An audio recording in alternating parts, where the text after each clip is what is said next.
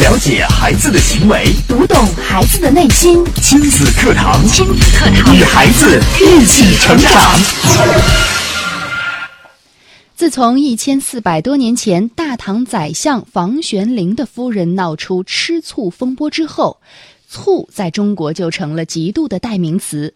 而嫉妒在我们的认知里，往往和破坏亲密关系、损害婚姻联系紧密，似乎夫妻之间吃醋是一件不该发生的事情。但事情的存在都有其价值，如果用好嫉妒这杯醋，也许结果不一定就是伤害。亲子课堂今日关注：干了嫉妒这杯醋，相视一笑到白头。主讲嘉宾：婚姻情感与亲子教育专家张桂武老师。欢迎关注收听。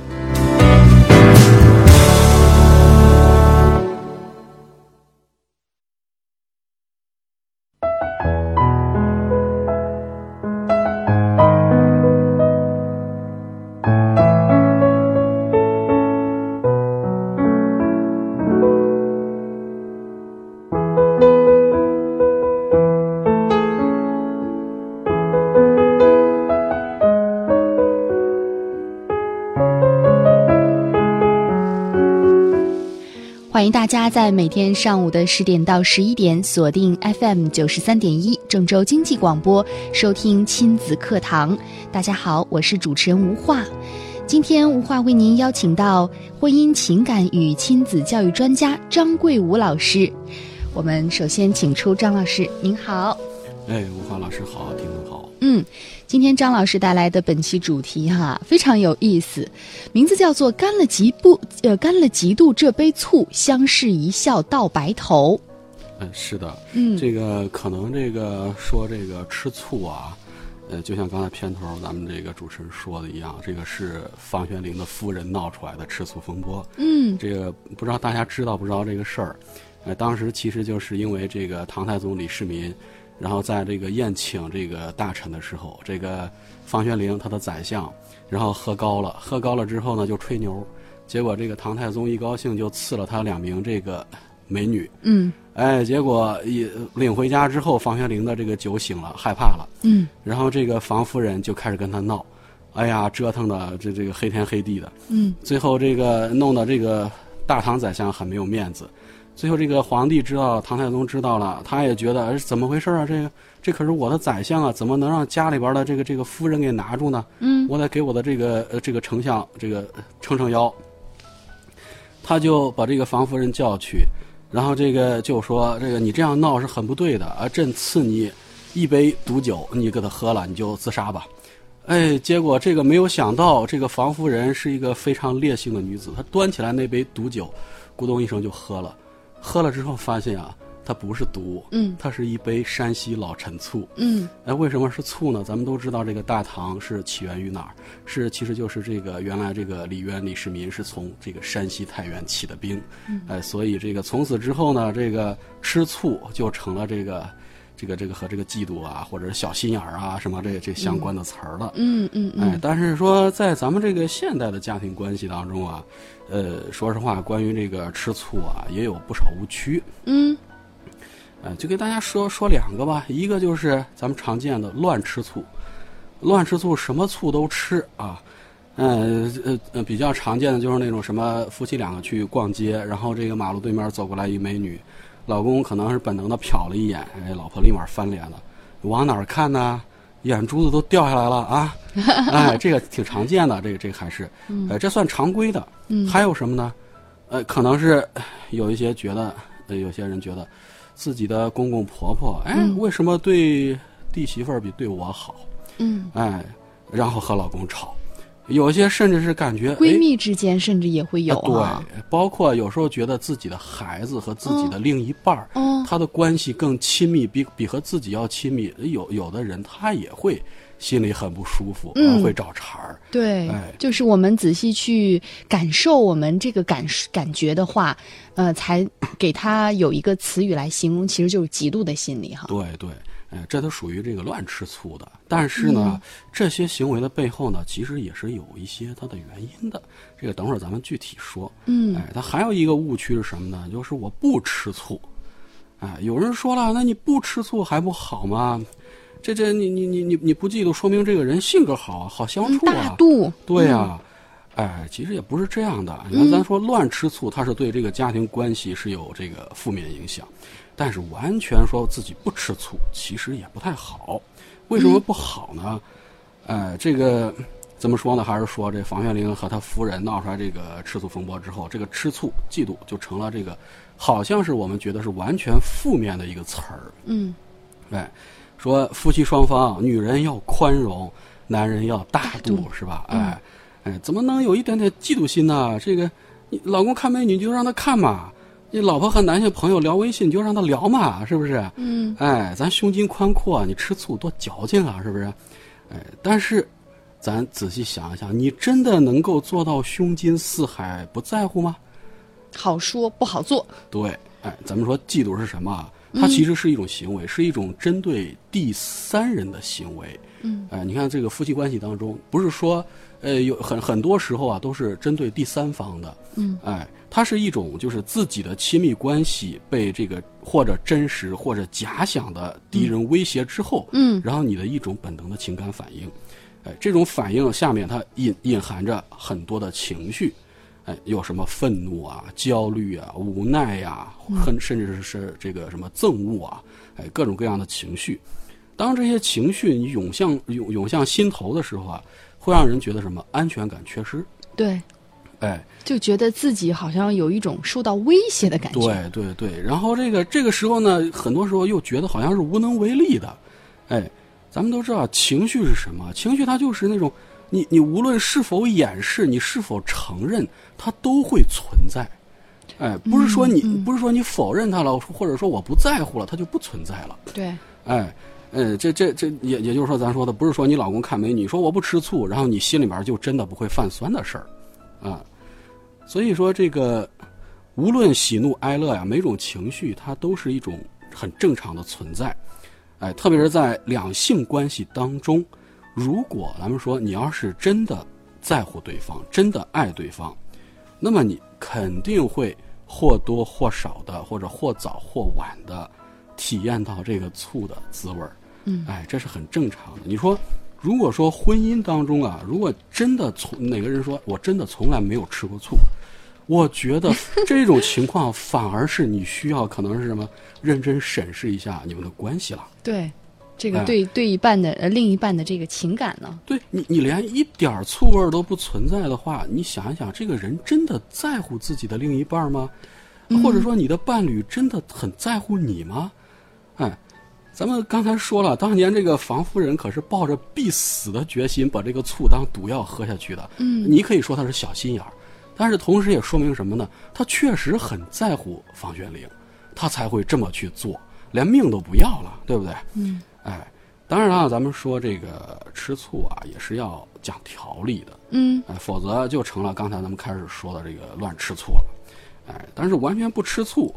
呃，你所谓的这种很宽容，然后你虽然能够就是让别人去称赞你，嗯，但是你的这个嫉妒，或者是伴随嫉妒而来的这些愤怒啊、焦虑这些情绪，它是不会消失的。如果这些情绪你不去不去宣泄、不去疏导，嗯，一直压抑在心里边，你想一想，它会不会到最后真正影响你们的夫妻关系？是，哎，咱因为咱们这个以前也讲过关于情绪的问题，包括很多老师还开过这个关于这个情绪的一些课程。咱们都知道这个情绪，嗯，你是这个这个堵不如疏的，是。你要想办法把它疏的，就像大禹治水一样，你怎么样把它给疏通，哎，让它平稳，而不是说你一直捂着盖着，到最后会爆炸的。嗯。啊，嗯，这个，但是这个怎么把握这个嫉妒心？首先一点很重要的就是要搞清楚。你到底是因为什么吃醋？在这个家庭关系当中，哎，这一点很多人可能没有考虑。嗯，因为说这个，我我吃个醋，或者谁吃醋，他不不就是这这这这回事吗？怎么还有什么区别吗？哎，它是有区别的。嗯，一般会有两种情况，一种情况是由这个事件引发的，哎，还有一种情况是由猜测引发的，这是不同的。什么叫事件引发的？嗯，就是说，比如说你发现另一半儿和这个异性相处的时候，确实有不合理的联系、语言或者行为，嗯，哎，从而去吃醋了，这就是第一种。嗯它的关键在哪儿呢？它的关键在于引发的事件是确实的、真实的存在的，真实的存在的哎。但是还有一种就是第二种就是，如果你的是你的你的这个吃醋是是由于你的这个猜测引发的，比方说可能呃有一些生活中有小部分的女性是这样认为的，是吧？嗯。男人都不是好东西，哎，所以我老公 可能也是这样的。啊，所以我没事儿就需要翻一翻他的手机，看一看他的电脑，哦。或者没事儿就打电话查个岗，哎，这种过分的窥探控制对方的行为，就是咱们刚才说的第二种了。哎，这个就是说，你它不是由真实的事件引发，不是说哦，确实是谁告诉我，我我老公可能是有什么异常行为，或者说我发现他有一些不同的地方，这个时候我吃醋了，或者说我想去和他沟通了，而是说你预设了一个前提，男人都不是好东西，我要防着我老公。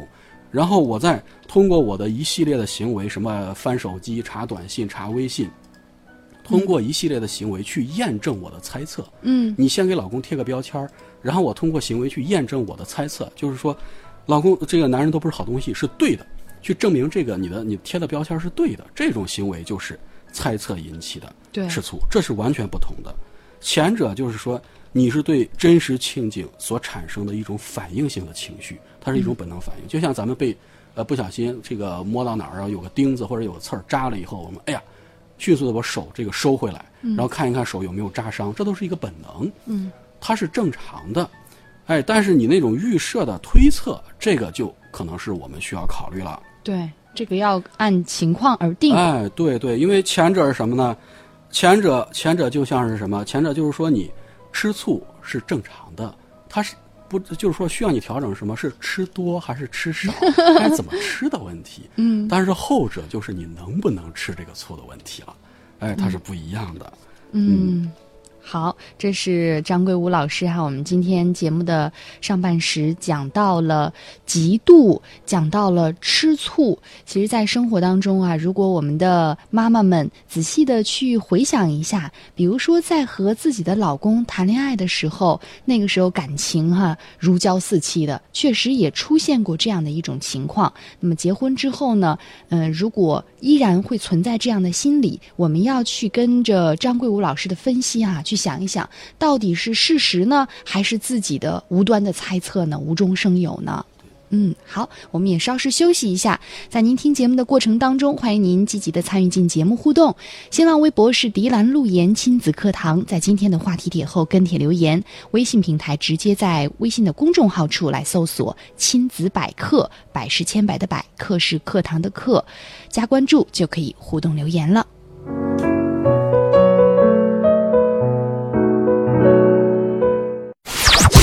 解孩子的行为，读懂孩子的内心。亲子课堂，亲子课堂与孩子一起成长。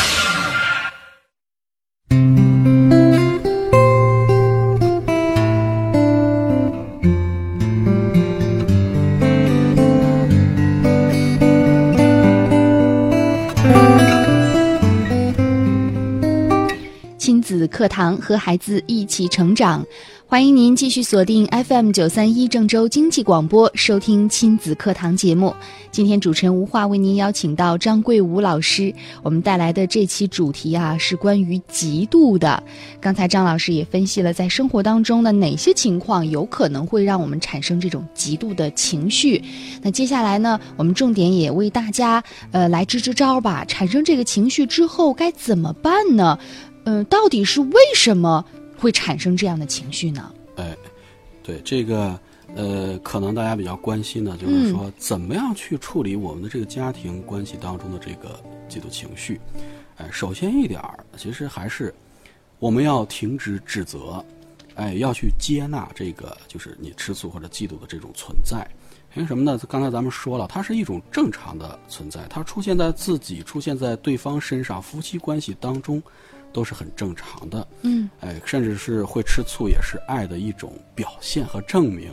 哎，从一个侧面儿，哎，但是我们这个去接纳了他之后呢，还是要停止指责，包括指责对方，还有自责。哎，因为是什么呢？因为这个很多时候。当这个关系当中的一方开始产生这种嫉妒心，或者说是吃醋的这个想法之后呢，嗯，双方很容易就变成一种就是像这个法庭辩论一样，控诉和辩护的这种无限循环、恶性循环。哎，就是说你怎么回事儿？什么我没有啊？哎，你怎么能这么想呢？那你都已经怎么怎么就就开始这样？嗯，到最后，你如果说不打破这种循环，你不停止这种责怪的话，你有时候就没有办法去真正的去。讨论问题，去解决问题，就变成了一种无限的这种去争执了，就没有意义了。嗯嗯，哎，你停止指责之后，需要做什么呢？哎，要通过自查、沟通，然后去分清差异。刚才咱们说了，到底是因为什么原因引起的？然后我们还要找到这个情绪背后的一些原因和需求。哎，怎么说呢？咱们以前的很很多时候都说过啊，情绪的背后，它都是有一些原因和需求的。有时候，当这些需求没有被合理的表达、没有被满足的时候，就会表现成一些不良的状态和行为。嗯，哎，有时候可能这个需求是这个本人他自己都没有意识到的，哎，所以就需要我们自查，还要和对方沟通。嗯，哎，自查包括什么呢？我给大家举例子，比方说，刚才咱们说了，如果老公看美女我吃醋了，嗯，他是不是因为我对老公的吸引力下降了？还是说需要我提高个人的一些内在或者外在的形象了？嗯，哎，或者说，如果老老公说，呃，嫉妒嫉妒自己的老婆，总是和朋友同事聊天儿，哎，是不是那是因为这个妻子和这个老公的亲密感下降了？是不是最近两个人沟通的时间次数不足，需要满足一些对这个对方的关注和关心了？哎，这都是我们需要考虑的问题，哎。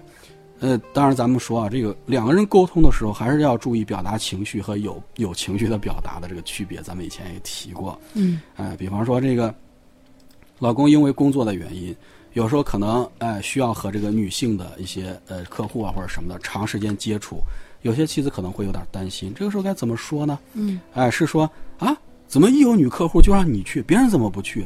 你怎么每回都这么积极？嗯，哎，你这这样说就是。有情绪的表达，它其实是一种暗含的指责，哎，指责在里边，就是很容易引发两个人的矛盾。嗯，哎，你你可以换成就是说，哎呦，你最近应酬这么多，要注意身体啊！你看你挣钱还不是为了咱们的家，你别太拼了。哎，首先先用这个理解和关心做一个铺垫，哎，其实就是暗示对方，我不是来吵架的呀，我是来关心你的。嗯，哎，你看你最近和客户吃饭的次数。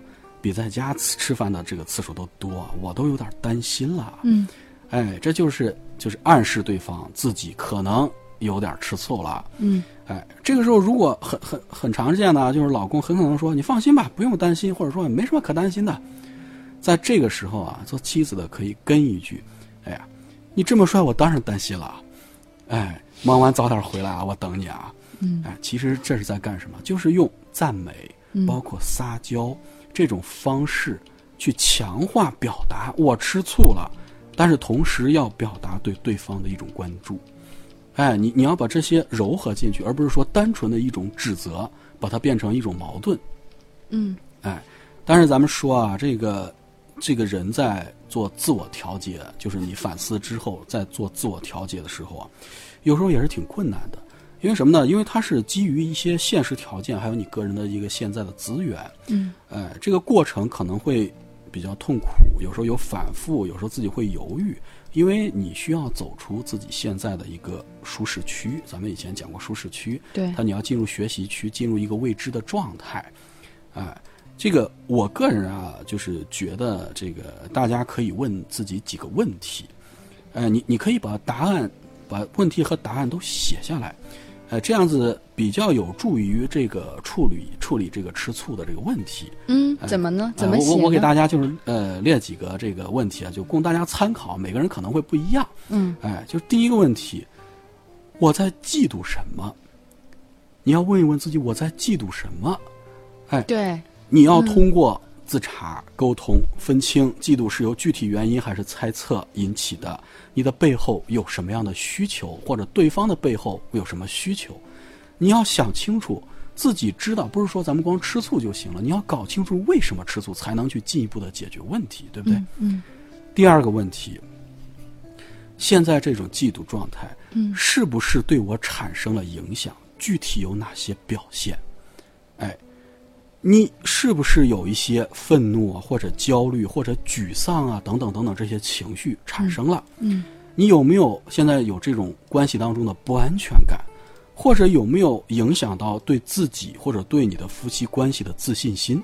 嗯哎，甚至啊，你观察一下自己有没有不自觉的去模仿你所嫉妒的对象。嗯，哎，这个这这是一个现象啊。有一些人在这个，呃，产生了这个嫉妒心理之后啊，他可能会不自觉的去模仿自己所嫉妒的那个人。比方说，她觉得老公总是和一些年轻漂亮的女性去聊天儿啊、搭搭茬儿啊，嗯她可能就会觉得哦，是不是因为我本身的形象现在已经不足以对我老公形成吸引力了？嗯，然后她就会不自觉的，然后去模仿那些她所嫉妒的女性，对方是怎么说话的，怎么做动作的，怎么穿衣服的，哎，你看一看是不是对自己产生了一些影响？它到底具体表现在哪儿？然后呢，第三个问题，对我来说，这些影响到底是好是坏？我们搞清楚了影响，我们还要去进一步去分析、去思考，嗯，到底是好是坏呢？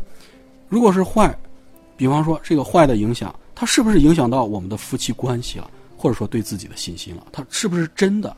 哎，你像这个有一些这个男性，可能是大街上瞟了美女一眼，瞟了就瞟了，没有什么后续，它是一种本能的爱美之心，人皆有之，是吧？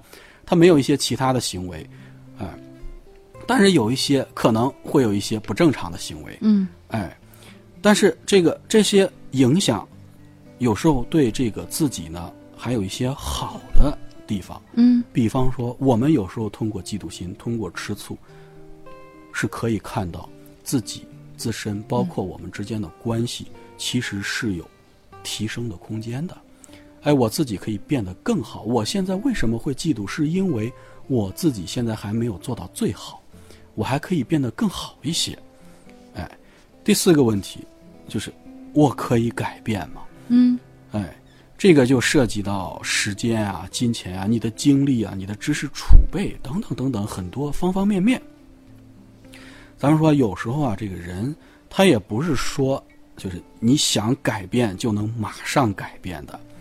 哎，我我我个人啊，不认为一个人如果说他本身的审美素养不足，嗯他又从来不锻炼身体，不不去健身，不去锻炼，他也不了解现在的一些服装、化妆，嗯一些时尚潮流。嗯这个时候，他就简单的啊，听了谁谁谁的这个呃的朋友的建议，然后去商场买一件很高档的、很很性感的服装，穿上之后，然后就马上变得魅力四射了，就觉得啊，我一定能够怎么怎么样。这个其实是不太现实的。嗯哎，这个可人是可以改变的，但是有时候是需要一些时间的，是需要一些条件的。哎，这时候你就要问自己下一个问题：那我需要做什么来改变？嗯，我近期要有什么样的具体的规划？这不是说像刚才咱说的啊，听了什么意见之后，咱们立马去买一个什么很高档的什么东西，衣服一穿就行了。嗯你比如说，你想变得对老公更有吸引力，那你就要现在拿出来具体的计划。哎，你近期你有没有健身塑形的计划？你有没有就是说去了解，比如说最简单，你买买两本时尚杂志，去了解一下你现在的这个流行的潮流是什么样的，审美是什么样的？嗯，你有没有去图书馆看正正正儿八经看两本书，去充实一下自己的内心？这样子，你和老公有更多的话题，对不对？对，哎，你一方面要根据你自己对老公的了解投其所好，一方面还要根据自己的特点，根据自己特点干什么？咱们都都说强化优势。咱们这个谈孩子的时候，经常会说发现孩子的优势。嗯，哎，我们在对自己也是一样的，我们有时候也要强化自己的优势。哎，你要拿出来这个具体的计划，然后去做。哎，最后你再问问自己最后一个问题：我的结果怎么样？哎，然后你根据这个结果，这个结果很可能是呃，会和你的这个当初的这个预期是有偏差的。这个时候，你根据你的结果，然后来调整你下一步的计划，怎么样去做，然后来应对这个吃醋的问题。嗯，哎，好，张老师针对这个问题哈，给我们做了一个详细的剖析。我们要用一种积极的心态去看待嫉妒这件事情，也许真的可以从这种情绪当中，哎，来发现自己身上的不足，哎，并且呢，可以提高自己的这个各方面的一个一个能力哈，可以作为一个自我成长的一种方式，换一种心态来看待它就不一样了哈。对，嗯，那您嗯这个其实这个不知道大家发现没有？我刚才给大家列出这些参考问题啊，嗯呃，它的主要的方向就是改变。解决问题的它的关键，其实就不是说刻意的去限制自己，不去想我我我我不吃醋，哎，遇上事儿我不吃醋，而是你需要真正去了解到底是什么让自己感到不安，让自己不安全，自己为什么这么看重这一点儿？对，哎，你应该如何去强化自身，然后能够为自身的这个愿望去做什么？通过探索，然后和这个这些和这个嫉妒相关的问题，嗯你怎么样自己去成长，让你们两个人之间的关系去成长，才是重点。嗯这个关系当中少吃醋，它的核心就是要建立你本人的自信，对，提高你对自己自个人的一个满意度。嗯哎，为什么老公看两眼美女啊，或者说老婆和男同事说两句话你就会吃醋？很可能是因为你自己都不知道你自己的优点在哪儿，你的优势是什么？哎，所以说嫉妒和吃醋是合理的存在。嗯哎，你去接纳它，你不要以它为耻。但是我们要通过这个嫉妒，找出能够提升自己和夫妻关系的点。你嫉妒可以，但是不需要浪费太多的时间，嗯就是花在这个单纯的吃醋上。嗯你要写下具体的问题和计划。刚才我给大家一些参考，嗯怎么样让自己变得更好，让自己去拥有更好的生活，这才是一个重要的。嗯嗯，是，主要是通过这个情绪哈来提高自己的自信来心，发现问题，发现问题。嗯哎，同时我觉得并不一定是你做的真的不如那个人好，你要发现面好。发现自己的优势，是，嗯，是的。好，那今天的节目就到这里，感谢张老师的分享。明天的同一时间，我们不见不散。